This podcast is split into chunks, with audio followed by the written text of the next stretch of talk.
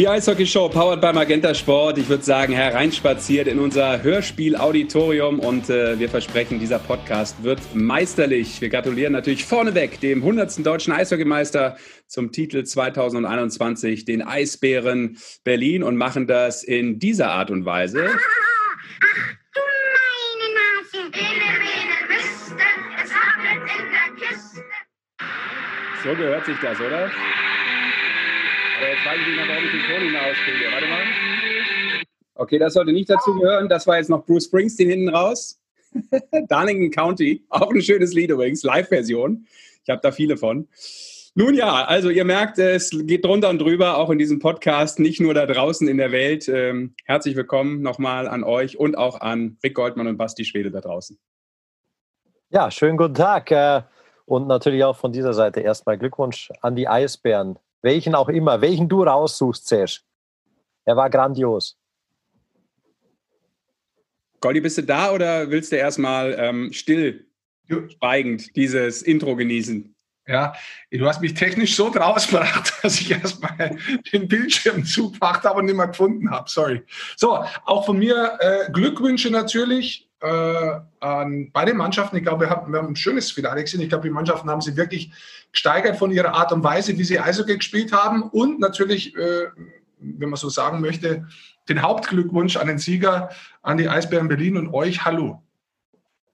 Sehr schön zusammengefasst. Ja, vielleicht die ganz kurze Zusammenfassung. Ähm, Finale 3, 2-1 für die Eisbären, Game Winning Go, Leo Föderl, achter Titel für die Eisbären, damit auch DEL-Rekordmeister und der Playoffs-MVP. Wer ihn nicht gesehen hat, das ist äh, Ryan McKiernan geworden mit äh, sieben Toren in den Playoffs. Glückwunsch auch dazu. Und wir werden äh, natürlich auch gleich mit einem Meister Eisbär sprechen. Aber erstmal sprechen wir ganz kurz. Also es war eine besondere Saison, es war eine besondere Serie aufgrund der Kürze ähm, und auch aufgrund der Ergebnisse, die wir zum Teil vernommen haben. Lass uns mal die Finalserie jetzt nicht von hinten bis vorne aufdröseln. Ist ja auch schon ein paar Tage wieder her, muss man sagen. Äh, aber da wir ja immer wöchentlich kommen, macht es natürlich Sinn, dass wir eine Woche zu spät um die Ecke kommen. Ähm, ich würde mal mit dem Verlierer anfangen. Ich würde mal mit den Grizzlies anfangen. Vierte Finalserie verloren, in den letzten zehn bis beziehungsweise elf Jahren. Es ist schon krass. Also, wie glaubt ihr, geht so ein Verein oder auch so ein Spieler wie Furchner mit so einer erneuten Niederlage um? Äh, das ist ja irre. Also, die kriegen dieses Ding einfach nicht nach Hause, obwohl sie zum ersten Mal überhaupt in der Finalserie geführt haben. Ja, ich glaube, so nah war halt Wolfsburg auch noch nie dran. Es wären nur 60 Minuten bis zum Titel gewesen. wenn wir die äh, Finals vorher anschauen, 2011, 16 und 17, da haben sie gar kein Spiel gewonnen oder haben einmal ein Spiel gewonnen. Also waren nie wirklich nah dran am Titel. Und jetzt war es halt so knapp wie noch nie für Wolfsburg. Für den Basti Fulchner tut mir das echt, äh, das bricht einem fast das Herz jetzt. Sechs Finals hat er gespielt in seiner Karriere, 1072 Spiele in der DEL und keinen einzigen Titel gewonnen. Das ist schon, ist schon ein Brett, mit dem du umgehen musst. Aber man sieht ja auch, dass der Basti weitermacht, dass der unglaublich Bock einfach am Eishockeyspiel hat. Und den wird er sich, glaube ich, auch durch ein sechstes verlorenes Final einfach nicht nehmen lassen, weil der zu heiß auf diese Sportart und, und überhaupt auf, auf diese Competition und alles ist. Das, äh, aber das ist schon, ist schon fast eine tragische Gestalt dann langsam in, in der deutschen Eishockey-Liga. Wenn du sechs Finals verlierst, über 1000 Spieler hast, ist eine krasse Nummer. Die Ansprüche von Wolfsburg sieht man auch. Achtung, nicht ganz ernst gemeint, aber wenn du mit denen keine Meisterschaft gewinnst, musst du als Trainer gehen. ja, denn Mike Stewart kommt, das ist schon klar, weil der Vertrag von Pat Cortina nicht äh, verlängert wurde. Ähm, dementsprechend sehen wir einen alten Bekannten dann auch wieder zurück als Cheftrainer in der deutschen Eishockeyliga. Ja, das ist äh, sicherlich mental tough zu verpacken, vor allem für den einen oder anderen Einzelspieler, aber ich habe noch, noch mal nachgeguckt und ich glaube, es stand auch in der Eishockey News, ganz interessanter Fakt. Äh, sie haben nur zwei von 15 Partien im Endspiel überhaupt gewinnen können. Äh, wie du schon angesprochen hast, Basti, zuvor waren es halt eher immer deutliche Packungen. Ähm, dreimal, glaube ich, auch hat der, der Kollege Furchner allein schon gegen die Eisbären Berlin in einem Endspiel verloren. Und krass ist ja auch, und da sagt man ja immer, egal was in der Hauptrunde vorher passiert ist, spielt keine Rolle.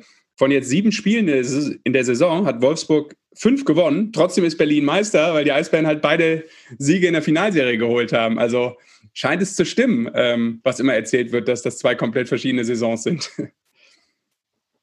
Seht ihr auch so? Goldi popelt in der Nase, ich kann es ganz kurz wiedergeben, aber mit einem Stift. Also, ja. Du siehst aus wie, du siehst aus wie dieses, äh, dieses Walross aus der NDR-Werbung früher immer. Ja. Weißt du, diesen Stoßzähnen, so hast du gerade ausgesehen, wenn du dir diesen Stift in die Nase haust. Oder machst du gerade einen Corona-Test? Das kann natürlich auch sein, dass du gerade so ein nasales Ding dir da reinschiebst.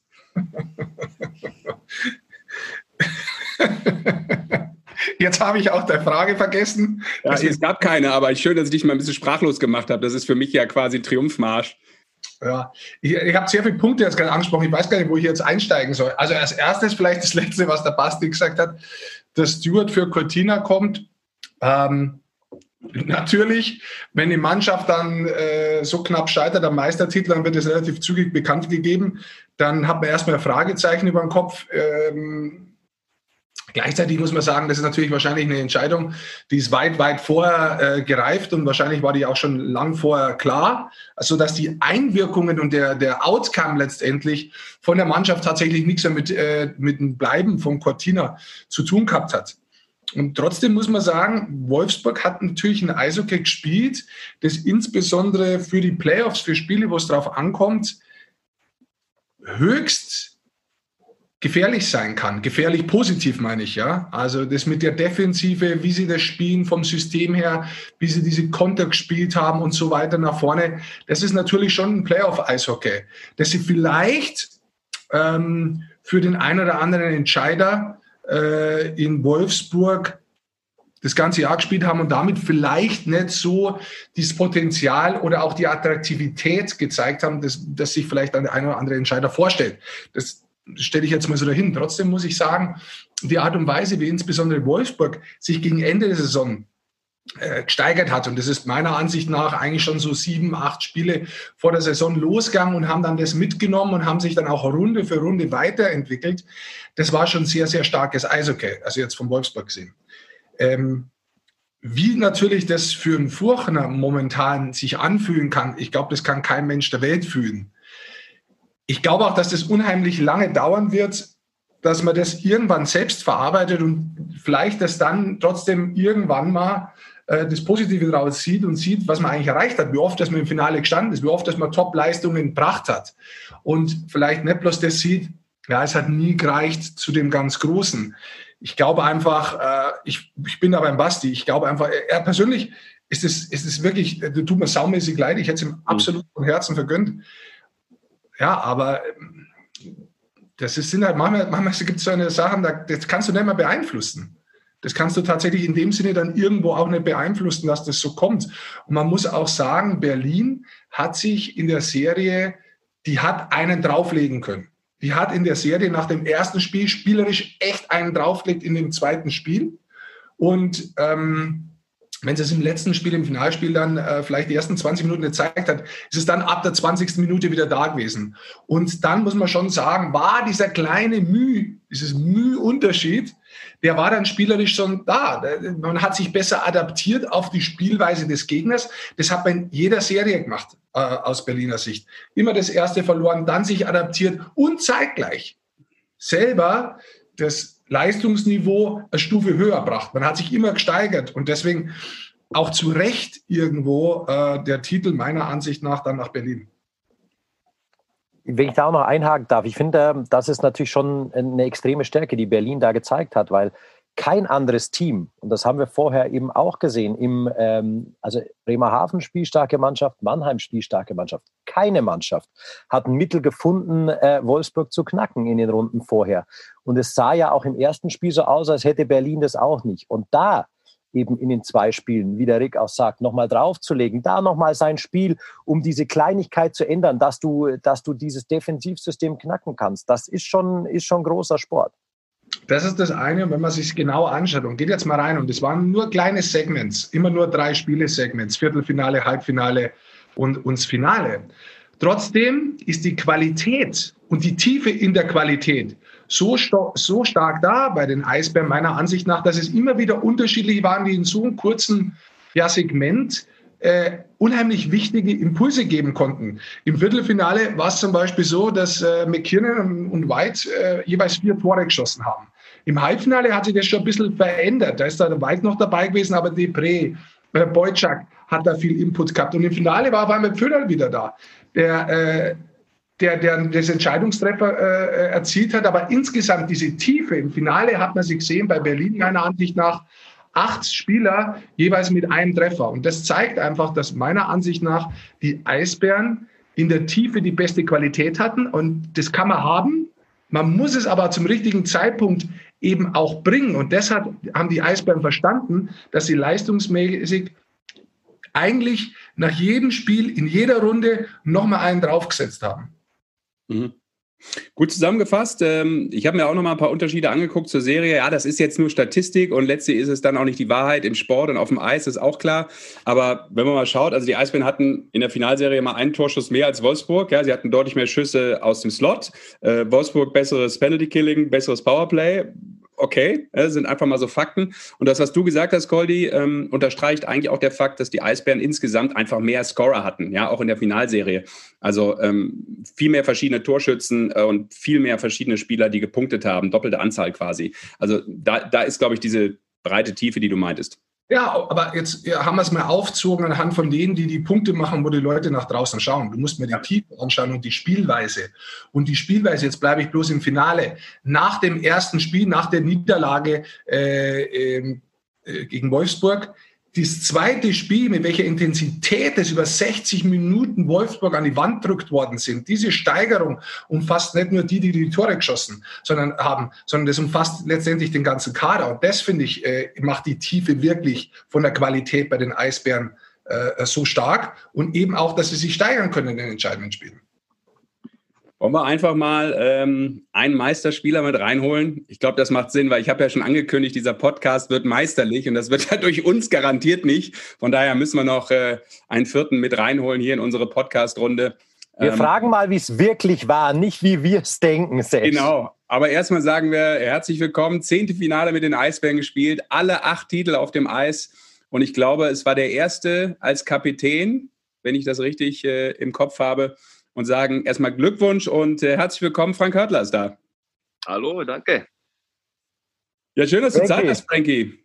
Erstmal natürlich, ist alles gut? Bist du einigermaßen frisch? Ähm, hast du alles verkraftet, auch wenn die Feierlichkeiten ja leider sicherlich nicht so waren, wie sie sonst in einer kompletten Woche nach dem letzten Finale gewesen wären? Da wärst du ja wahrscheinlich immer noch im, im Feiermodus. Ja, na, wir haben ja, wir haben ja viele bei uns gehabt, die, ich weiß nicht, wie sie es gemacht haben, sieben Tage durchgefeiert haben, habe ich noch nie geschafft. Will ganz ehrlich, ich muss auch heute pausieren. Das ist, äh, mein Magen macht das nicht mit, keine Chance. Also heute ist Pause, morgen ist ja schon Vatertag, also da wollen wir ja auch mal anstoßen. Geht's morgen nochmal los und dann muss ich wirklich mal abstinent sein. Ja, Frankie, auch, auch, von unserer Stelle, also insgesamt natürlich herzlichen Glückwunsch zu acht Titeln insgesamt. Aber wenn du schon nicht das Firebeast äh, bist. Wer ist denn bei euch das Firebeast gewesen in diesen äh, harten Tagen, die es jetzt gab? Bevor wir dann mal zum Sportling kommen, kommen wir gleich zum Trivialen. Also wir hatten viele, muss ich dazu sagen, äh, in der Truppe, aber ich glaube zwei, obwohl die darf ich gar nicht sagen. Doch, doch, unbedingt. Also zwei, zwei doch. sind schon, schon ordentlich rausgestochen. Äh, aber namentlich lasse ich sie jetzt mal raus, weil sie mit der Nationalmannschaft noch zu tun haben. Also nee, aber ich glaube, da kann man sich schon vorstellen, wer das gewesen ist. Aber Sie haben sich ans Corona-Protokoll gehalten, das wissen jederzeit, wir. Jederzeit. Das wissen wir. Und ich habe gerade festgestellt, du bist wieder rasiert. Ich habe gerade ein Bild gesehen auf der Verabschiedungsfeier, wie du mit Sonnenbrille da stehst. Ich habe echt zweimal hinschauen müssen, wer es ist. Ich habe dich nicht erkannt auf dem ersten Bild. Hast du dich erkannt? Ich muss, mein, mein Sohn hat es mir gleich geschickt, weil ich ja kein Instagram habe. Ähm, und das sieht tatsächlich furchtbar aus. Muss ich dazu sagen. Das sieht ja also wie ein Schwerverbrecher. Aber ich fand den Satz drunter total cool. Äh, wer hat denn den auf die Meisterfeier eingeladen? also, coole Sache. Ich habe den Bart nur so gemacht, weil ich, äh, eigentlich hatte ich mit dem PC-Brief vor der, vor der, vor dem Finalserie gesagt, äh, wenn wir das schaffen, dann lass uns den Bart so machen. Und äh, irgendwie haben wir dann aber entschlossen, das haben, haben wir nie gemacht vorher, äh, irgendwas rasiert. Wir ziehen das durch und wenn wir es schaffen, wenn wir, wenn wir es durchhalten, dann äh, machen wir es danach. Und deswegen ist er dann so geworden. Sehr gut. Frankie, lass uns mal ein bisschen anfangen. Ich habe vorher schon ein bisschen äh, rumphilosophiert, was ich so gesehen habe. Und ich gebe das jetzt mal so weiter, ähm, wie das aus deiner Sicht war. Ich habe von außen das Gefühl gehabt, ihr habt ja in jeder Serie das erste Spiel verloren. Und danach habt ihr es geschafft, euch wirklich anzupassen auf den Gegner von der Spielweise, aber gleichzeitig euer Leistungsniveau brutal nach oben zu schieben. Hast du das auch so wahrgenommen? Und äh, wenn ja, wie, wie hat sich diese Adaption jeweils ergeben und diese Leistungssteigerung? Also ich glaube, wie du das vorhin schon gesagt hast, die ganzen Spieler, die du aufgezählt hast, ähm, ich glaube, so eine, wie man sie auch immer gerne nennt, die Playoff-Monster, die dann zur richtigen Zeit äh, am richtigen Platz sind und über ihr Limit hinausgehen. Ich glaube, sowas brauchst du einfach, ansonsten bestehst du in keinen Playoffs und, und kommst auch nicht so weit. Das ist, ähm, ich glaube, die genau diese ganzen Spieler, die werden jetzt auch erstmal äh, Problem haben. Die werden jetzt erstmal runterkommen müssen, weil da haben sie viel Federn gelassen alle. Ähm, was ich denke, warum wir jedes Mal das erste verloren haben und dann äh, zurückgekommen sind, ich glaube, wir waren zu vorsichtig. Wir hatten tatsächlich immer im ersten Spiel ähm, die Gedankengang, keinen Fehler zu machen, zu schauen, dass wir es irgendwie hinkriegen, über die Bühne kriegen. Ähm, und eigentlich uns mehr verlassen auf die Gegner als auf uns selber. Und im, im, im zweiten Spiel dann jedes Mal, wo man mit dem Rücken zur Wand stand, ihr sagt, ähm, jetzt müssen wir es in die Hand nehmen, weil ansonsten nehmen sie es uns weg. Und das hat jeder einzelne Spieler also überragend äh, umgesetzt. Also zu sagen, wisst ihr was, jetzt ist es völlig egal, wenn wir einen Fehler machen, aber lieber machen wir einen Fehler, weil wir etwas machen, als einen Fehler, weil wir nur zugucken. Und das war echt äh, war echt verrückt. Komisch ist es nur, dass es dann trotzdem dreimal so gewesen ist. Aber das habe ich nicht ganz verstanden, aber gut, dann ist es halt so eine Dynamik in der Mannschaft, die äh, vielleicht immer so diesen Anstoß brauchte. Aber Frankie, äh, da sind wir auch äh, bei, bei, bei Playoff-Monstern, weil du bist sicher eines davon. Das wollen wir jetzt mal äh, gar nicht auslassen. Auch, äh, denn keiner hat so viel Playoff-Erfahrung wie du, auch unter den aktiven DEL-Spielern. Ähm, es muss ja auch dieses Ding geben, weißt du, in der Kabine. Wenn du schon sagst, ja, vielleicht waren wir zu vorsichtig, haben das dem Gegner überlassen. Wie kann man sich das in der Kabine vorstellen? Was sagt ein Kapitän Frank, Frank Hördler da nach dreimal erstes Spiel verlieren? Hey Jungs, wir müssen uns auf uns verlassen. Oder kommt es vom Coach? Kam das von dir? Kam das von der Mannschaft insgesamt? Wie seid ihr das angegangen? In der Serie, die ja nicht viel Spielraum gelassen hat. Ja, das ist tatsächlich so. Man hat auch gar nicht Zeit, sich irgendwas aufzubauen, irgendwie den Gegner irgendwie zurechtzuspielen. Vieles passiert ja in den letzten Jahren so in den Playoffs über die Spiele, ja, die man dann so reinkommt und den Gegner so äh, runterarbeitet. Dafür hat man gar keine Zeit gehabt dieses Jahr. Ich würde sagen, das waren alle. Also alle in der Mannschaft, genauso wie der Trainerstab. Was mir aber besonders aufgefallen ist, ist, ähm, äh, man hätte ja leicht sagen können, Mann, jetzt geht's bergab, wir schaffen das nicht. Und man hätte dann so ein Gefühl gehabt von, pff, wie soll das klappen? Und das hatten wir nicht einmal. Und das war schon echt erstaunlich. Wir sind in die Kabine reingekommen und haben gesagt, Leute, jetzt haben sie uns nur angepiekert. War jetzt marschieren wir richtig. Und ich glaube, das hat jeder so gefühlt. Und das war der Grund, äh, warum da auch keiner den Kopf hängen lassen hat. Aber Frankie, dann hat es ja doch auch natürlich viel damit zu tun, es ist immer schön, wenn wir sowas auch vom Inneren aus einer Kabine dann im Nachgang hören. Es hat viel damit zu tun, dass auch die Mannschaft als solches weiß, was sie zu tun hat oder in der Absprache selber weiß, was sie zu tun hat. Du hast ja zum Beispiel auch Sergio Bain, den Meistercoach, ein bisschen mit Don Jackson verglichen, auch wenn du gesagt hast, man soll das nicht, nicht direkt vergleichen, ist immer schwierig, weil anderer Mensch, anderer Trainer, ist klar, wir sind alle äh, nicht gleich, aber so von der grundlegenden Art und Weise, wie du das vielleicht auch empfunden hast über die Jahr, Jahre auch mit Don Jackson. Und da war es ja auch immer so, das hat der Felle ja immer erzählt, ab und zu hat er die Mannschaft auch einfach mal alleine gelassen in der Kabine, in der, in der Drittelpause und hat versucht, dass die Mannschaft von innen eine Lösung für ein Problem auf dem Eis findet. War das auch dementsprechend ein bisschen so, dass diese Gruppe an Spielern auch die Möglichkeit hatte, es aus sich rauszufinden und nicht nur, weil der Coach gesagt hat, wir spielen jetzt so und so, auch wenn er offensichtlich die richtigen Wege gefunden hat? Ja, ich, deswegen habe ich ihn auch ein bisschen verglichen mit dem Donny, weil der Donny hat das ähnlich gemacht äh, und der Serge eben auch, der, die geben dir den Rahmen für das, was zu tun ist und äh, zusätzlich das Vertrauen, dass du es regelst. Und ähm, der hat viele Sachen, wie soll ich sagen, vorbereitet vor den Playoffs, dass wir wissen, was zu tun ist. Ähm, aber nicht wirklich in Details, weil da hat er dann den Freiraum und das Vertrauen gegeben. Ja? Also vor allen Dingen bei den Stürmern, sage ich mal, wenn die vorne ihr Zeug gemacht haben, ähm, da Vertrauen äh, geschenkt. Und das hat er eben auch in solchen Phasen gemacht, wo es mal nicht so lief. Und ich glaube, das Gefühl als Spieler, wenn du weißt, du bist verantwortlich dafür, weil du stehst auf dem Eis und das müssen wir alle zusammen schaffen. Da kann uns von außen äh, keiner wirklich helfen. Ähm, ich glaube, das, ja, das schiebt dich, das schweißt dich zusammen und äh, dann bist du halt auch in so schwierigen Zeiten, wenn du hinten liegst, äh, hast du das Vertrauen, dass du es schaffen kannst und glaubst halt immer weiter dran. Wenn wir jetzt gerade bei Sergio Obar sind, ich wollte gar nicht so weit rein, aber vielleicht eine Frage. Auch die Spiele, die ich mir angeschaut habe in der Hauptrunde. Sergio Bars Spielweise ist ja schon sehr puck geprägt. Es ist laufintensiv, es ist mit Verlagerungen von der einen Seite auf die andere rüber. Also es ist schon was, wenn man sich von oben anschaut und ein bisschen was versteht, kann man relativ schnell erkennen, was da eigentlich gespielt werden möchte. Ich habe das Gefühl, das ist dieses Jahr viel tiefer ankommen bei euch in der Mannschaft von der Spielweise, auch wenn ihr mal hin und wieder ein Spiel gehabt habt, wo es nicht da ist, ist normal. Aber das System ist länger ankommen. Hat das auch was damit zu tun, weil er jetzt doch ein paar Jahre da ist und ein paar Spieler immer wieder ausgewechselt wurden? Ja, und wir haben jetzt, äh, jetzt klar, gerade durch den Süden musstest du auch ganz viel zurückgreifen auf sage ich mal, diese Basis, ne? wo du immer wieder die gleiche Taktik durchläufst und durchläufst, weil du halt einfach, du spielst ein Spiel da in Schwenningen und dann spielst du das nächste Spiel, äh, nächsten Tag gleich in Mannheim.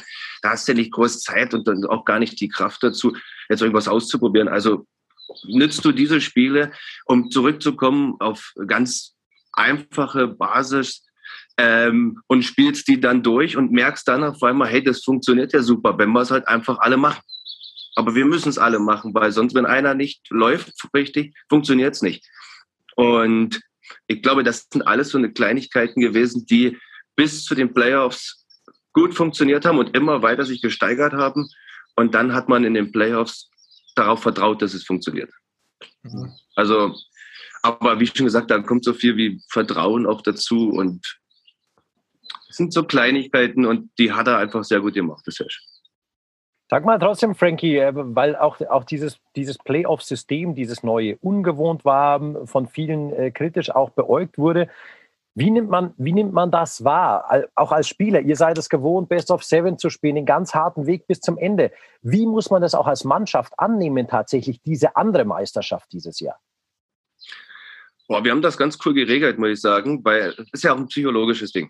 Also, ähm, und sowas kann man, glaube ich, ganz cool aufbauen. Wir haben zum Beispiel mit dem Ryan McKinnon, der hat ein ganz interessantes Buch gelesen, noch in der, als wir noch äh, die Südrunde gespielt haben.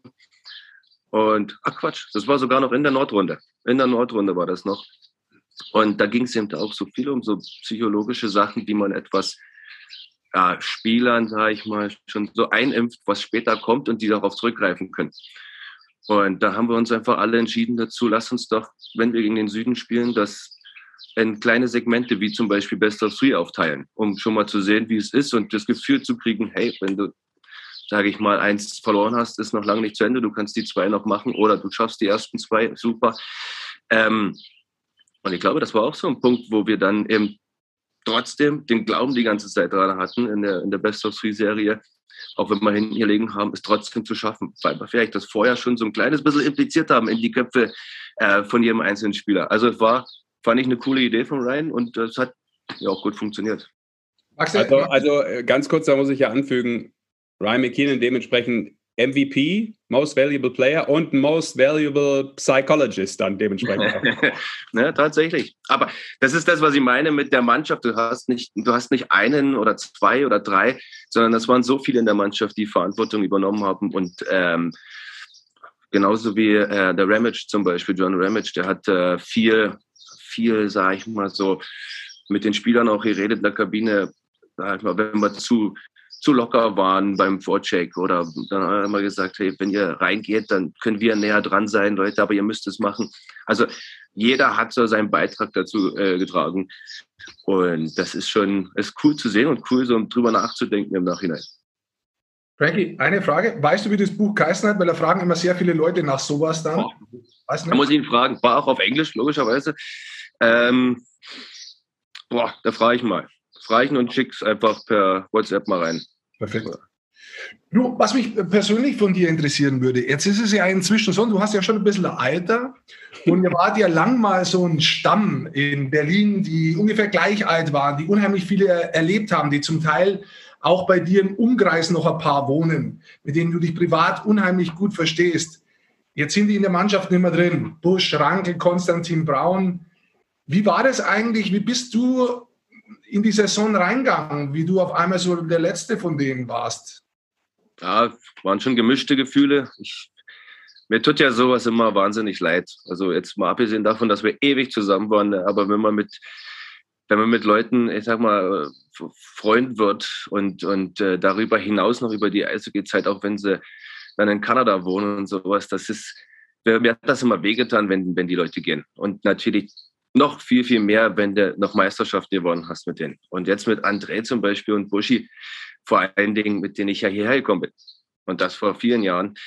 Ähm, ich fand das immer, also es war ein ganz, ganz komisches Gefühl und ich habe mich auch dabei nicht wohlgefühlt. Ähm, jetzt hatte ich nun dann die Herausforderung, sage ich mal, noch dann das Amt zu übernehmen vom André, was ja noch schwieriger war für mich. Ähm, aber was mir viel geholfen hat, dann zum Beispiel Buschi, der mir jedes Mal, wenn wir das erste Spiel verloren haben, geschrieben hat. Und dann immer, äh, der schreibt ja nicht mit T9, der schreibt ja äh, auf Bayerisch. Und das war, fand ich immer ganz cool irgendwie. Und das packt da und auf ein neues und ganz cool. Und, und André, wie der wieder zurückgekommen ist bei uns in die Mannschaft und um uns zu unterstützen. Äh, das hat mir schon viel, viel bedeutet und, und hat mir viel geholfen. Wie kam denn der André zurück zu euch, um, um euch zu unterstützen? In welcher Funktion? Oder? Ne, der hat äh, angefangen, verletzte Spieler auf dem Eis äh, wieder fit zu kriegen, zu sehen, wie weit sind die, äh, können sie das schon stemmen wieder auf dem Eis. Ähm, und er war ja nun auch als Eishockeyspieler mit Verletzungen geprägt und, und weiß ganz genau, wie das ist, zurück zu wollen und wann man es wirklich kann. Das sind ja zwei unterschiedliche Sachen. Und dann kommen natürlich auch noch von oben äh, die Trainer, die das ja auch nicht einschätzen können, weil sie von außen nicht reingucken können. Aber Sandre schon äh, hat da eine Top-Arbeit geleistet und hat die Jungs, so fit es möglich war, wieder zurück aufs Eis gekriegt. Mhm. Du hast gerade angesprochen, ja, das Kapitänsamt, das du dieses Mal übernommen hast, eben auch, weil die Kollegen ausgeschieden sind. Acht Meisterschaften, eine hast du jetzt davon als, als, als Kapitän geholt. Was war der größte Unterschied vielleicht für dich oder gibt es überhaupt einen? Boah, der größte Unterschied, das ist eine schwierige Frage. Boah, ich weiß nicht, wie ich die beantworten soll. Also, es ist schon ein tolles Gefühl, da vorne hinzulaufen äh, und den Pokal hochzuheben. Und ähm, ich habe mich da für, schon immer für einen André gefreut, als er die Möglichkeit hatte. Äh, ich freue mich dieses Jahr, dass ich es machen durfte. Ähm, wie kann man das erklären, was der größte Unterschied war? Also ich glaube, ich habe noch nie so viel geredet wie dieses Jahr. Ich habe noch nie so viel äh, machen müssen wie dieses Jahr, weil du als Kapitän ja immer irgendwo mit eingespannt wirst. Ähm, viel mit dem Trainer geredet habe ich noch nie. Äh, ich glaube, das sind so die größten Unterschiede und ich bin gar nicht der Typ für sowas. Ja, überhaupt nicht eigentlich. ah, naja, gut. Wie ich sage, ich habe ein Glück immer Leute an meiner Seite gehabt, die mir da ein bisschen unter die Arme gegriffen haben. Ich habe tatsächlich sogar auch André gefragt bei der einen oder anderen Sache, äh, wie er das gehandelt hätte und, und äh, ob er da einen Rat hat. Ähm, und da war er immer da für mich. Du aber, Frankie, vermutlich wirst du es ja noch ein bisschen weitermachen müssen, auch in diesem Amt, nehme ich jetzt an, nachdem das ja relativ erfolgreich verlaufen ist. Was hast du dir da vorgenommen? Ja, was habe ich mir dabei gedacht, Ja zu sagen? Verdammt. Ja. äh, Gott, ich glaube, ich glaube, jetzt haben wir erstmal einen riesen, jetzt ist, ist ein Riesenstein vom Herzen gefallen, dass das auch tatsächlich noch so geklappt hat, alles. Er ist natürlich positiv gelaufen, aber jetzt bist du natürlich auch wieder der Gejagte. Und, und, und, und jetzt gucken sie wieder, mehr drauf, äh, wie regelt er das, wie regelt er hier. Äh, Gott, ich wäre froh tatsächlich, wenn ich ein bisschen weniger Entscheidungen treffen müsste. Sagen wir es mal so. Weil wir gerade schon, Frankie, auch dabei waren, mal zurückzublicken, auch auf deine alten Jungs, mit denen du viele, viele Jahre ähm, die Wegstrecke zurückgelegt hast.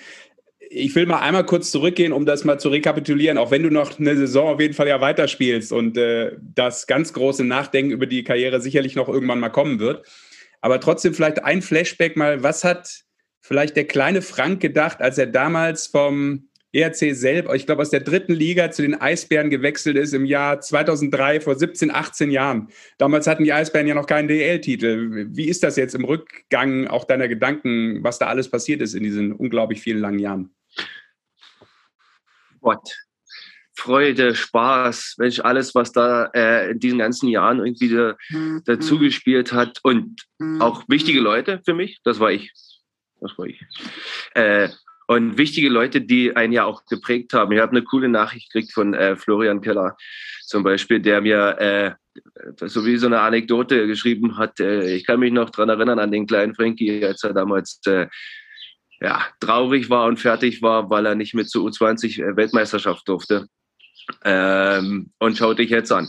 Also ich glaube, das ist echt so viele Spieler, Menschen, die dir Kleinigkeiten geben, die zum, äh, am Ende so ein Riesending draus machen. Also das sind ja Erinnerungen, die kann dir, die wird dir niemals mehr jemand nehmen. Und das sind Freunde, die wird dir niemals mehr jemand nehmen. Äh, das, ich, rückblickend war es die richtige Entscheidung, natürlich. Und äh, ich bin froh, dass das, was ich zwischendrin gefühlt habe, und zwar, dass ich bei den Eisbären bleiben möchte, weil das äh, ein Club ist, der aus meiner Sicht immer probiert, eben oben mitzumischen und probiert immer eine Chance zu geben, dir weiter erfolgreich zu sein. Ähm, das haben sie auch bestätigt, finde ich gut. Das Frankie, jetzt hört sich ja alles sehr emotional an. Das wahrscheinlich auch hochkommt jetzt eben, weil es eine schwierige Situation, glaube ich, insgesamt war. Es war viel Druck, glaube ich, auf euch Spieler insgesamt, äh, auch mit Corona. Jetzt habe ich gelesen, ähm, dass du tatsächlich gesagt hast, eigentlich möchtest du noch so lange spielen, und das ist auch emotional, finde ich, mhm. bis du mit deinem Sohn einmal in der Mannschaft spielen kannst. Ist das wirklich ein Ziel, ein tiefes Ziel in dir drin?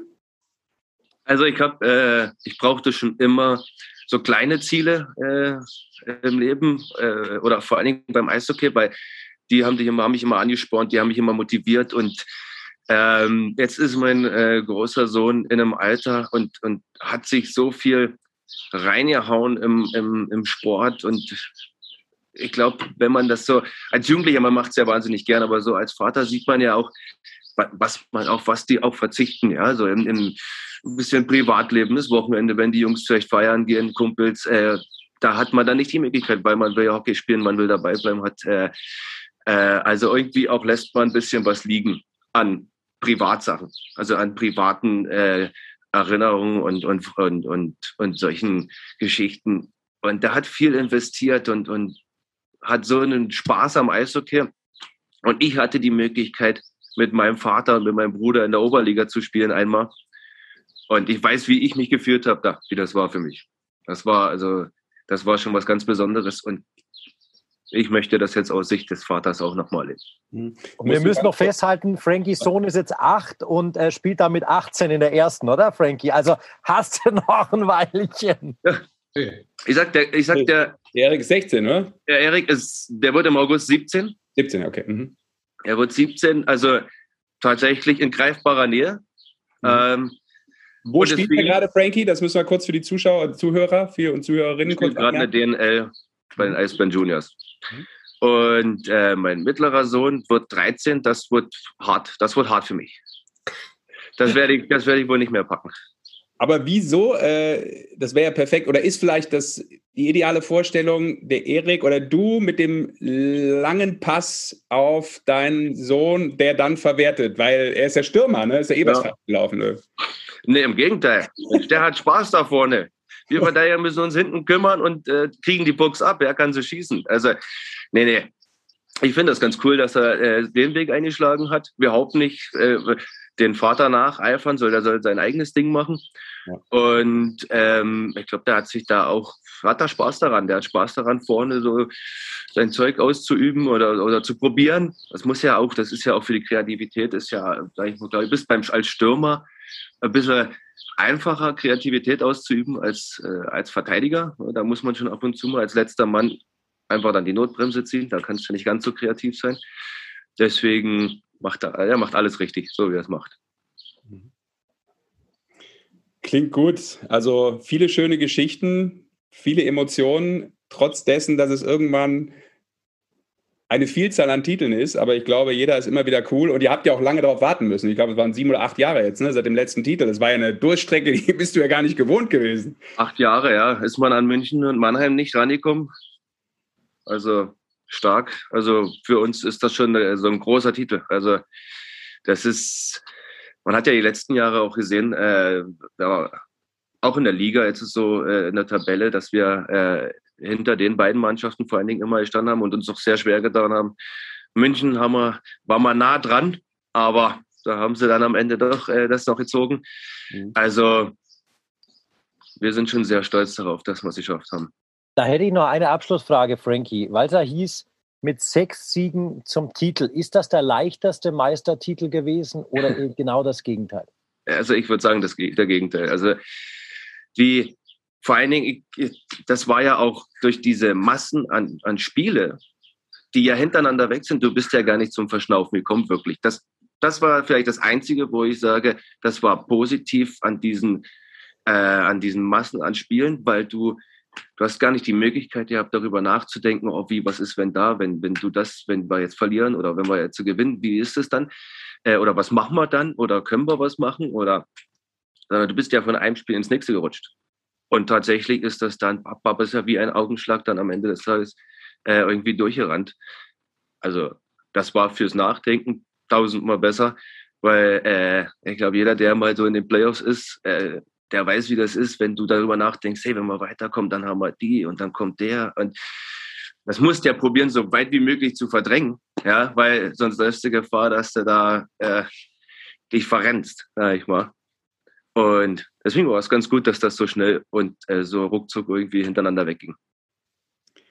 Klingt gut, haben wir doch eine Menge erfahren ähm, von der Art und Weise, wie ihr das so erlebt habt, auch als Team und vor allem natürlich auch du. Sagen nochmal Glückwunsch, also wirklich Respekt. Äh, mega, mega Leistung, irre Karriere und äh, ja, hoffentlich äh, in jedem Fall auch in der kommenden Saison noch eine coole Zeit mit den Eisbären. Aber jetzt äh, erstmal relaxen. Oder hast du schon Urlaub gebucht? Das vielleicht noch hinten raus? Nee, weiß der eh nicht, was geht und was Ach, nicht. Wir machen ganz, ganz spontan. Okay. Macht auch in dieser Zeit am meisten Sinn. Dann wünschen wir dir eine gute, spontane Entscheidung und die richtige war es natürlich hier bei die Eishockey Show vorbeizuschauen. Danke, Frankie. Danke euch. Danke, ciao. ciao. So, ja, mega. Also Respekt, muss man sagen. Das ist wirklich äh, eine krasse, krasse Karriere und dementsprechend jetzt the number one, wenn es um die Titel geht. Aber wir wollen auch noch einen Schritt weggehen, glaube ich. Oder habt ihr noch äh, eine abschließende Meldung, meine Herren? Ich habe ja, zum DB-Team übersiedeln. Der Frank hat schon, hat schon, hat schon alles rausgehauen. Ich glaube, der hat uns einen, sehr tiefen Einblick tatsächlich heute geliefert in, mhm. in dieses ganze Konstrukt der Eisbären in diesem Jahr. Das war sehr, sehr interessant und auch ähm, sehr nah an sich rangelassen, fand ich echt äh, klasse. Ich fand es auch sehr emotional, aber man muss auch sagen, der Frankie, er sagt selber, er ist jetzt manchmal nicht der, der ähm, so gerne spricht und muss es auch nicht so viel haben. Ähm, das war wirklich ein tiefer, tiefer Einblick, glaube ich, äh, ins Eisbärenherz. Mhm. Und ähm, auch die Art und Weise, wie er das erklärt hat, ist sehr schön runterbrochen, glaube ich, für die Leute, die sich draußen fragen, was sind die Serien, wie funktioniert das, was macht das mit der Mannschaft, Mannschaftsgefüge, sich, was wir halt, auch, was wir auch oft ansprechen. Ich, ich meine, ich finde schön, dass er von sich aus gesagt hat, es ist ein psychologisches Ding. Das ist ein psychologisches Ding dieses Jahr gewesen. Und das war es einfach. Und die Playoffs waren es vielleicht noch mehr, weil zu diesen vielen Spielen am Ende und im Corona-Stress einfach auch noch das Best of Three, das ja quasi so sehr schwierig handelbar ist und eben, wo du keine Mannschaft äh, runterziehen kannst über Serien hinweg und, und ausbluten lassen kannst und weißt, irgendwann liegt sie da schon und dann kann man drüber hinweggehen, übertrieben jetzt, ja, vielleicht brachiales Bild. Ähm, aber das gibt's da nicht. Du musst wirklich auf den Punkt deine Leistung abrufen. Das ist, das ist äh, das eine gewesen. Und du musst alle Eventualitäten wirklich komplett ausschalten. Das ist eben diese, diese Herausforderung gewesen. Und ich glaube auch, dass es deshalb sehr emotional war, so eine Meisterschaft. Und insgesamt dieses Jahr für alle Spieler. Also ich kenne viele Spieler, die froh sind, dass das Jahr vorbei sind. Äh, beim Frankie ist es natürlich jetzt vielleicht andersrum, wenn er auch gleich froh ist, dass es positiv vorbeigegangen ist. So ist es. Und er hat ja auch angesprochen, dass der ein oder andere ähm, nach Feierlichkeiten jetzt im Kreis der Nationalmannschaft weilt. Sehr schöner Übergang. Äh, das DEB-Team auf dem Weg zur Eishockey-Weltmeisterschaft nimmt ja auch langsam Konturen an. Ähm, wir können auch natürlich kurz anmerken, dass von den Eisbären einige Jungs dabei sind. Das hat er ja gemeint äh, mit Nöbels, Niederberger, äh, Jonas Müller, Lukas Reichel und äh, Leo Pföderl aus Wolfsburg, auch noch zwei aus der Finalserie mit Yannick Möser und Dominik Bittner. Und Tom Kühnackel aus der AHL hat auch äh, fest zugesagt, was natürlich ähm, auch schön ist, weil er das letzte Mal vor fünf Jahren dabei war, bei diesem legendären Quali-Spiel äh, in Riga zur Olympia-Quali, wo er auch das äh, entscheidende Tor geschossen hat. Ähm, wie sieht bislang der Kader so für euch aus? Auch wenn noch ein paar Tage zu gehen sind. Ja, der, der, der Kader nimmt, glaube ich, immer mehr Konturen an und der bekommt ja noch mal ein paar geschärfte Konturen, wenn dann äh, dieser ominöse Flieger am 15. in New York startet, der noch ein paar Jungs hier nach Europa rüberbringt. Auch da sind sehr interessante Namen dabei, glaube ich, die das Team von Toni Söderholm noch verstärken werden. Aber lass uns doch mal auf das letzte Wochenende kommen. Die Jungs haben jetzt zwei Wochen kein Spiel vor der WM. Das ist schon hart. Und das letzte Spiel war ein wichtiges mhm. in Nürnberg gegen Belarus, weil man hat fünf Testspiele vorher alle verloren. Und äh, mit sechs Niederlagen willst du nicht in so ein Ding reingehen. Und die Mannschaft hat, glaube ich, ein starkes Zeichen gesetzt tatsächlich zum Abschluss dieser WM-Vorbereitung. Die hat überragend gespielt ähm, im System. Da, da, kannst du gar keinen rausnehmen. Und ich glaube, das ist ein, ein ganz wichtiges Ding für eine deutsche Eishockey-Nationalmannschaft, dass du keine Ausfälle hast, die dir nach oben, natürlich, wenn du ein Leon Dreiseitel dabei ist, ist es was anderes. Aber ich spreche von dieser Mannschaft, die da ist die hat im Kollektiv so gut funktioniert in diesem letzten Testspiel gegen Riga. Äh, mit einem überragenden Felix Brückmann hinten drin, der ähm, im, glaube ich, zwölften Länderspiel seinen fünften Shutout gemacht hat, den sich verdient hat, ja, weil er zwei überragende Saves hatte, weil es ihm die Mannschaft aber auch leicht gemacht hat, weil die alles so gut weggenommen haben. Ich glaube, äh, Belarus hatte insgesamt nur 13 Schüsse auf den Felix Brückmann im, im ganzen Spiel du hast nach vorn deine, deine Spitzen gesetzt, die dem Gegner wehgetan haben, zur, zur richtigen Zeit die Tore geschossen. Das war so eine Steigerung gegenüber diesen fünf Spielen zuvor. Also das hat echt Spaß gemacht und das äh, macht, glaube ich, äh, große Hoffnung auf die WM in Riga dann am 21. Ich bin da ein bisschen nicht so ergebnisorientiert. Also ich finde diese oh, fünf Niederlagen hat es gegeben und nur einen Sieg. Das ist so, ich finde das, das hat für mich persönlich hat das fast gar keine Relevanz persönlich. Ja, aber, aber ich glaube, dass es für einen Spieler schon im Kopf auch eine Relevanz hat. Und du hast, es, du hast es vor dem Spiel auch gehört, dass die sagen, wir mhm. wollen und wir müssen dieses Spiel auch für uns gewinnen. Ja, dass du das letzte dann gewinnen möchtest, klar, aber ich sage dir ganz kurz, warum es für mich keine Relevanz hat. Ich glaube, es ist wichtig, wo die Entwicklung hingeht und die Entwicklung ist klar nach oben gegangen. Das ist für mich wichtig, um das zu sagen, warum es wenig Relevanz hat. Erstens mal spielst du in der ersten Phase mit einem Kader, wo in der letzten Phase die Spieler, die sagen, eigentlich bloß nur fünf dabei sind oder sechs. Äh, das heißt, der Kader ändert sich andauernd und der Kader, den du da letztendlich bei der WM hast, ist weder der vom Gegner, der vorher das Spiel gewonnen hat, noch ist es dein Kader, mit dem du letztendlich da gespielt hast. Und jetzt gehe ich nochmal zurück. Ich kann mich erinnern, als der Schwe müssen wir mal einen Schweizer als Bundestrainer hatten. Alle Vorbereitungsspiele sind gewonnen worden und dann haben wir fast im Abstieg gespielt.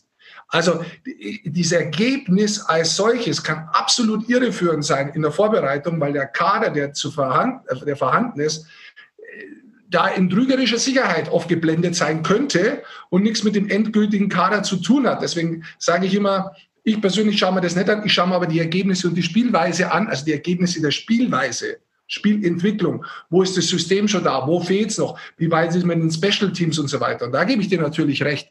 Es war im letzten Spiel ein absolutes, oder in den letzten Spiele insgesamt, es ist insgesamt, sagen wir es mal so, in der Vorbereitung eine deutliche Leistungssteigerung und eine Annahme des Spielsystems von Toni Söderholm zu erkennen.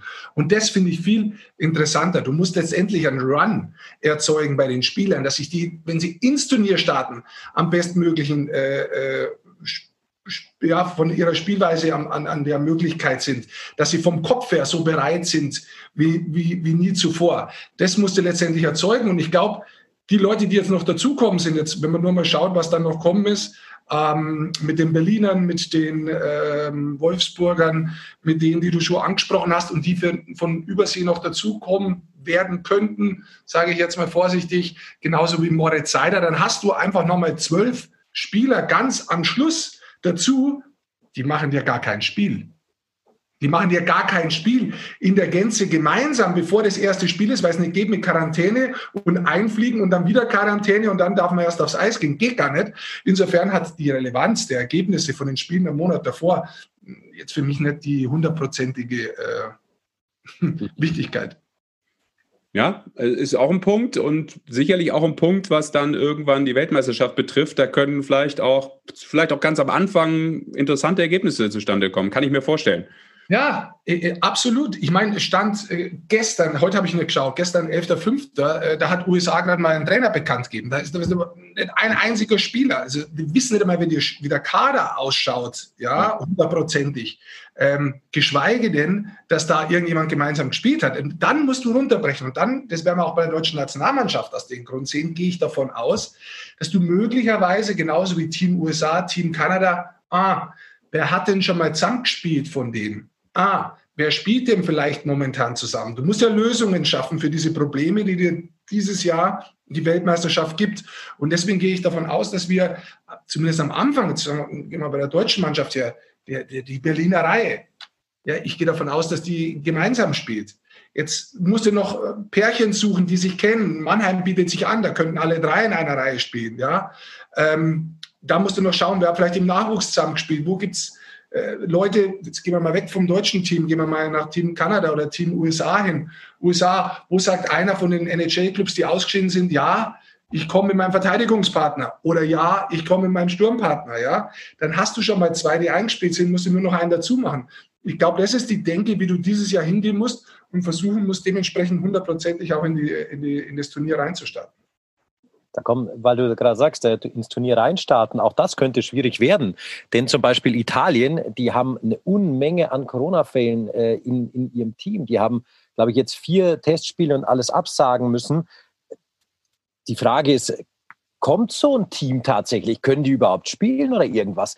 Das sind so viele äh, Sachen, die da noch überhaupt nicht zu greifen sind für diese WM, auch mhm. wenn sie in eineinhalb Wochen beginnt. Ja, also da gibt es natürlich schon, wir haben es jetzt schon mal gesehen, wie tief diese Planungen sind, ohne dass man es draußen mitkriegt. Wir haben es gesehen, Matt McElwain äh, war positiv. Sofort waren alle Co-Trainer raus, weil sich die tatsächlich ganz kurz wahrscheinlich irgendwo gesehen haben. Und es waren sofort drei neue Co-Trainer drin.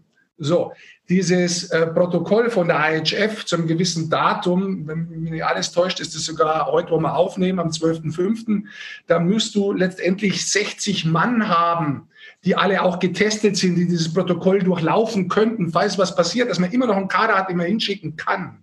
Ja, ähm, das ist aber kein Kader für die Öffentlichkeit. Also das ist jetzt nur für die IHF, damit alle die Regularien und die Corona-Sachen einkalten werden können.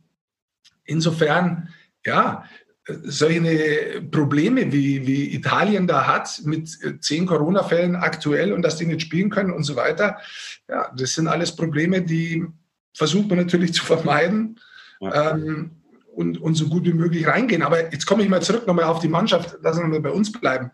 Wenn ich mir das Team so anschaue, ja, und wenn man auch hört, dass da vielleicht noch der eine oder andere von Nordamerika dazukommt, wenn es auch kein Leon Dreiseitel oder Tim Stützle jetzt vom Namen sind, wo in Deutschland da jeder sagt, oh, kenne ich, ja, ähm, da muss ich sagen, die Mannschaft ist in sich sehr, finde ich, homogen aufgebaut. Das ist eine gute Mischung aus Erfahrung, das ist eine gute Mischung aber auch aus Jugend. Das ist, hat gute Torhüter, ja, also wo du wirklich drauf verlassen kannst, die von der Spielweise, wo du weißt, was sie dir liefern. Du hast sehr viele Spieler in der Mannschaft, die die Rollen, die sie in der Nationalmannschaft übernehmen, auch in ihrem Team spielen. Ja, also wie wir es in der Vorbereitung gesehen haben, ein Fischbuch oben an der blauen Linie als Überzahl Verteidiger, also in der Mitte oben drin, ein Eisenschmied, der schießt, ein, ein Kremmer, der Unterzahl spielt. Ähm, da, da gibt es viele. Und wenn man jetzt schaut, Moritz Seider, vorgestern äh, im Finale, ähm, Finale verloren gegen in Schweden. Ähm, der ist jetzt auch noch auf dem Markt. Das ist ein Spieler, der kann sowohl Überzahl als Unterzahl spielen, hat sich wahnsinnig weiterentwickelt. Also du hast da schon eigentlich ein echt gut ausgeglichenes Team, wo man sich genau hinschaut. Viele auch kennen von früher, die in Nachwuchsmannschaften gemeinsam gespielt gehabt haben. Also ich finde den Kader in sich selbst sehr stimmig und auch angepasst auf ein Toni sein System. Mhm. Ja, und ein bisschen was ist noch zu gehen und da werden wir natürlich das Ganze ganz genau beäugen. Aber ja, das vielleicht noch abschließend, du hast es gerade schon angesprochen, Tim Stützle äh, dann wohl nicht dabei, äh, hat gerade seinen ersten Hattrick in der NHL gescored, Glückwunsch dazu, aber eben wohl leider keine WM, weil der Verein dann sagt, nee Junge, ähm, du hast doch da die Probleme mit der Hand, äh, der hatte ja die OP im letzten Jahr, vermutlich muss das erstmal dann auch auskuriert werden und äh, die haben ja da immer dann das letzte Wort. Ja, aber wäre natürlich klasse gewesen, ihn auch da zu sehen, keine Frage. So also wir können mal kurz drauf schauen. Wir haben ja vor der Saison mal geschafft, wie wird die Saison werden, nachdem wir ihn auch da gehabt haben.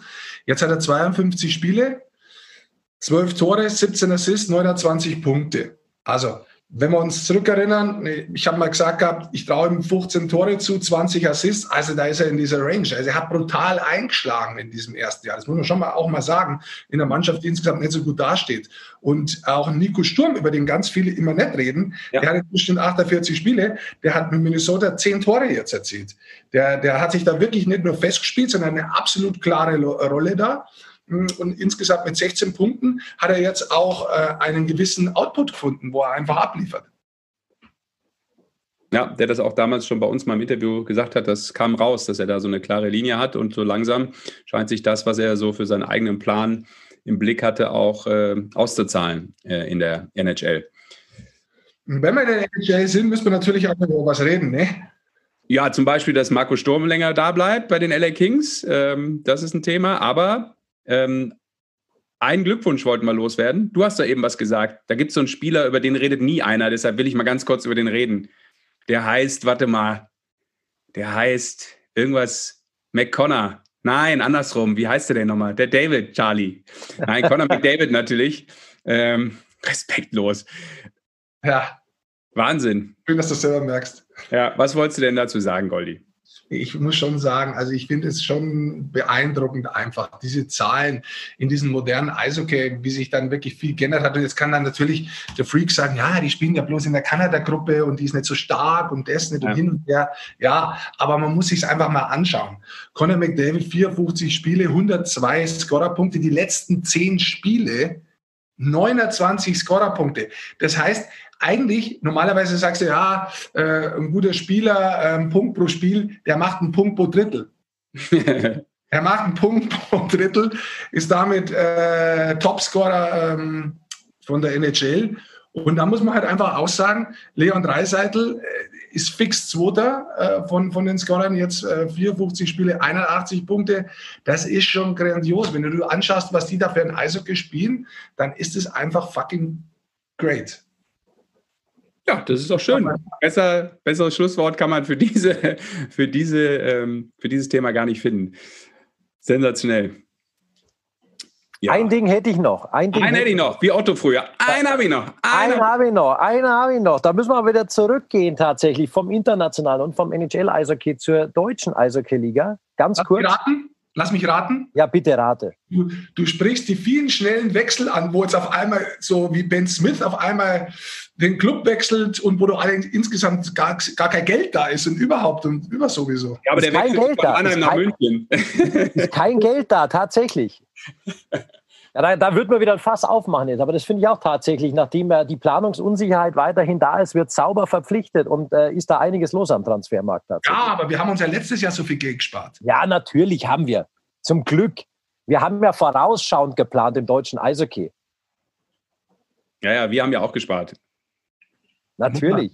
Ja, ja. Ich dann Pavel auch nochmal fragen dazu. ah, Moment, da fällt mir ja. noch ein. Da würde ich gerne noch was zu loswerden, ähm, weil das, äh, das möchte ich ganz kurz sagen, weil das ein Thema war auch, äh, das ist immer schön, auch wenn wir Zuschriften kriegen und äh, Kritik, positiv wie negativ, freuen wir uns immer drüber. Äh, könnt immer ähm, alles dalassen, auch über die Social Media Kanäle. Ich wollte es nochmal ganz kurz nochmal gerade rücken, weil dann auch einige meinten, ja, das wäre dann viel zu positiv in Richtung Pavel Groß gewesen. Ich glaube, äh, das, das habe ich auch gesagt, mir ging es gar nicht darum, dann nur positiv zu sein, sondern mir ging es darum, nach dieser Pressekonferenz, ich wollte nur mal einmal gesagt haben, ja, ich finde die Art und Weise, wie Pavel Groß Themen anspricht, gut. Warum? weil er sie eben einfach anspricht, ohne Rücksicht auch auf Verluste in der Beliebtheitsskala. Sowas finde ich mal ganz gut. Und hätte er das besser in einer ruhigen Minute gemacht und nicht auf der PK nach einem verlorenen Spiel? Ja, klar. Ja, und warum? Ja, weil es immer nach meinem Empfinden souveräner rüberkommt, wenn du das aus einer Position der Stärke und des Erfolgs machst. Ähm, ja, hat er auch Fehler gemacht in der PK. Es ging ja nicht darum, dass da alles richtig war. Ähm, ja, er hat die Liga als Problem ausgemacht. Problem ist ja, das wissen wir alle und das müssen wir immer wieder sagen, weil es offensichtlich da draußen immer noch nicht alle wissen. Äh, sein Verein ist auch die Liga, beziehungsweise sein Gesellschafter, also da sind alle mit im Boot. Das äh, muss man auch nochmal äh, dazu anmerken. Aber ich finde es halt gut und es tut gut der Liga, wenn jemand mal polarisiert, äh, weil rausbrüllen auch mal helfen kann. Ja? Aufmerksamkeit Weil wenn sich alle immer nur lieb haben und immer nur auf irgendwelchen Sitzungen hinter verschlossenen Türen anschreien, bringt das vielleicht auch was, aber nicht alles, weil so eine PK wie von Pavel Groß hatte einen krassen medialen Output. Ja, äh, leider auch manchmal mehr als ein tolles 3-2 von Mannheim gegen München. Und das ist leider auch ein Zeitgeist und deshalb finde ich es auch gut, äh, dass sowas mal gemacht wird, weil sowas braucht übrigens auch der Eishockeysport. Das ist meine finale Analyse dazu. Bang, zack. Ja, ich, ich, wie gesagt, also ich rechtfertige mich jetzt da nicht dafür, sondern ich, Nein, ich wollte die Erklärung nur noch mal ich, ja, genauer, sagen, genauer, darstellen. Dass du das näher darstellen möchtest. Ich nicht. Ich bin auch bei manchen Inhalten, die verstehe ich vollkommen und da bin ich auch dahinter. Und manche. Sätze verstehe ich nicht und das ist eine Differenzierungsfähigkeit. Genau um äh, das zu verstehen, über welchen Satz gesprochen wird und welcher Satz in der öffentlichen Wahrnehmung so ist. Das muss aber nicht meine Wahrnehmung sein und muss auch nicht das sein, über was ich spreche. Insofern äh, finde ich es weder persönlich eine Parallelwelt ähm, noch sonst irgendwas, sondern das ist, ein, das ist sicherlich äh, interessante Aspekte und es sind persönliche Gefühle und Emotionen, die ein Recht haben, da zu sein die einfach ein Recht haben, da zu sein. Die sind nicht richtig und die sind nicht falsch. Und natürlich ist er im Blaming. Er, auch, auch Pavel Groß ist in dem Moment im Blaming, dass jemand anders schuld ist. Aber wenn man sich genau anschaut und man wachsen möchte dabei, dann hört man sich mal an, wie er selber erkennt und wie er sich selbst zurückholt und dann selber sagt über sich so, ja klar, hätte ich im Nachhinein anders machen können. Und ich hätte es auch anders machen sollen. Ja. Ja, das ist einfach interessant. Ich schaue mir das ja nicht an und möchte jedes Wort auf die Goldwaage legen und dann der moralische Sieger sein über den, der jetzt was gesagt hat und ha, ha, ha. Das ist doch mir, das geht doch mir am Arsch vorbei. Mir geht es doch darum, das zu erkennen, was geht in dieser Person, die getrieben ist von Erfolg, die Erfolg haben möchte und er nichts anderes zählen lässt. Das Ergebnis ist für ihn Erfolg. Was geht in dem Moment in der Person vor? Und normalerweise schafft er sehr gut, eine Stahltür hinzubauen und du siehst es nicht. Und jetzt siehst du, was vorgeht in der Person.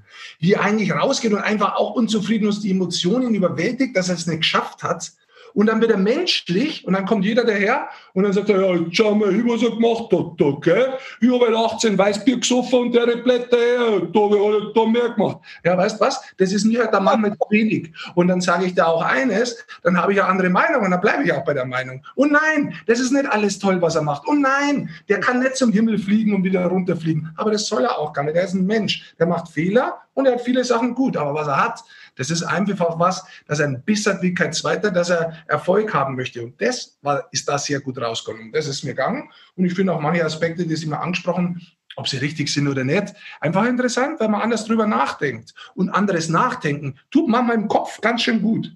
Absolut. Das äh, habe ich auch mit meiner Ausführung gemeint. Wunderbar. Haben wir dann nochmal. Ich, ich wollte Rand. ja noch anmerken, das war eigentlich die Anregung. Wieso? Zum Teufel hat dieses Interview jetzt da wieder reinzogen. Das war ja. überhaupt nicht ausgemacht für heute und das war überhaupt nicht so geplant, dass der Podcast jetzt so endet. Ich finde eure Plädoyers aber, aber ganz hervorragend tatsächlich und, und halte mich da schön raus, weil alles gesagt ist tatsächlich. Ich wollte nur sagen, wenn die Saison wieder startet und es gibt noch Eishockey, ja, jetzt auch gerade, dann haben wir vermutlich einen neuen Club in der DL dabei. Denn äh, das DL2-Finale heißt Kassel gegen Bietigheim. Das sind äh, Bietigheim, Bietigheim, Bietigheim, meine ja. Güte. Ähm, und die beiden haben ja äh, auch schon die äh, Lizenzgebühr oder was es auch immer ist hinterlegt. Das heißt, beide Teams könnten aufsteigen in die DL. Ja, und dann ähm, könnte es mit 15 äh, in der kommenden Saison genau. weitergehen und dementsprechend auch ein paar Spieltage mehr. Aber da muss man auch nicht, Frankie Hörtler auch noch sagen müssen. Ich weiß nicht, ob er das auf dem Schirm hat. Das ist aber gut, dann müssen, muss man auch nicht so viel sparen, wenn es wieder einen Spieltag mehr gibt. Dann kann man jetzt gleich schon wieder wild verpflichten. Anyway, das hoffentlich dann aber mit Zuschauern und äh, wenn man das so sieht, was die Engländer da machen. Ich habe gestern so ein paar Bilder von den Brit Awards gesehen äh, mit 4000 Zuschauern in der Halle. Krass. Aber wir freuen uns über jeden Einzelnen und natürlich auch über jeden Einzelnen und jede Einzelne, die äh, diesem Hörspiel gelauscht hat. Männer, ich glaube, äh, wir machen mal den entspannten Walk in die Sommerpause, ne? We are going ah. Summer Holiday. Wir schauen mal, wie es weitergeht. Insgesamt muss man schon sagen, vielleicht noch ein Abschlusssatz. Es war schon auch anstrengend, ähm, weil man wirklich nicht gewusst hat, wo es hingeht im deutschen Eishockey. Man hat auch mal eine Zeit lang Sorge gehabt, dann war man echt froh, dass sie gespielt haben. Ich finde die Art und Weise, wie sie es durchzogen haben, Mhm. Aller Ehren wert, sondern Hut ab an alle die, die das geleistet haben, dass die Saison stattfinden hat können, weil das hat wirklich, das war ein Aufwand. Das war wirklich ein Kraftakt für alle Clubs, für alle äh, äh, Spieler, für alle, die dazugehört haben. Das war schon ein sehr, sehr, sehr spezielles Jahr.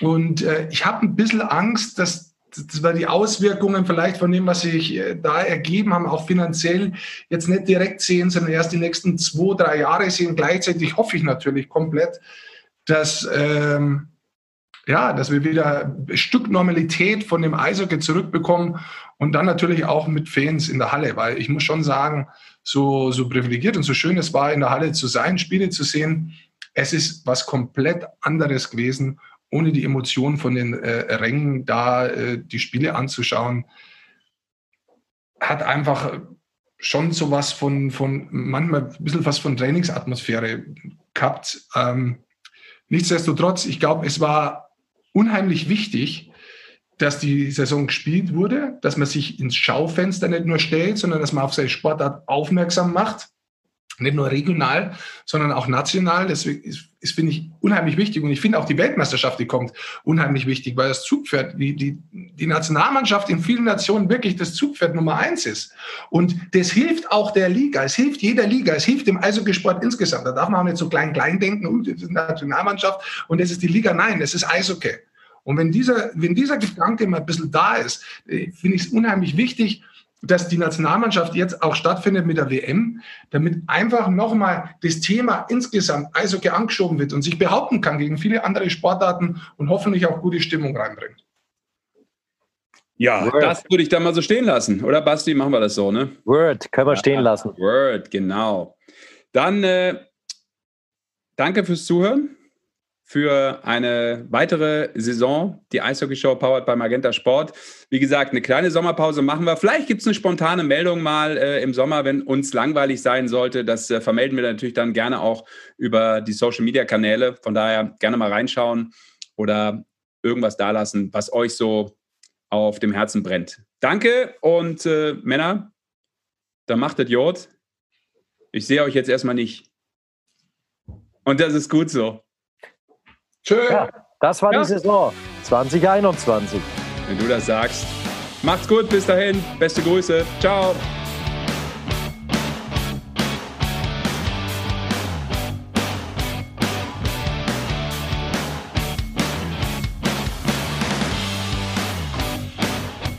Ja, weißt du, schaut zu, er hat einen Leberkranz im Mund.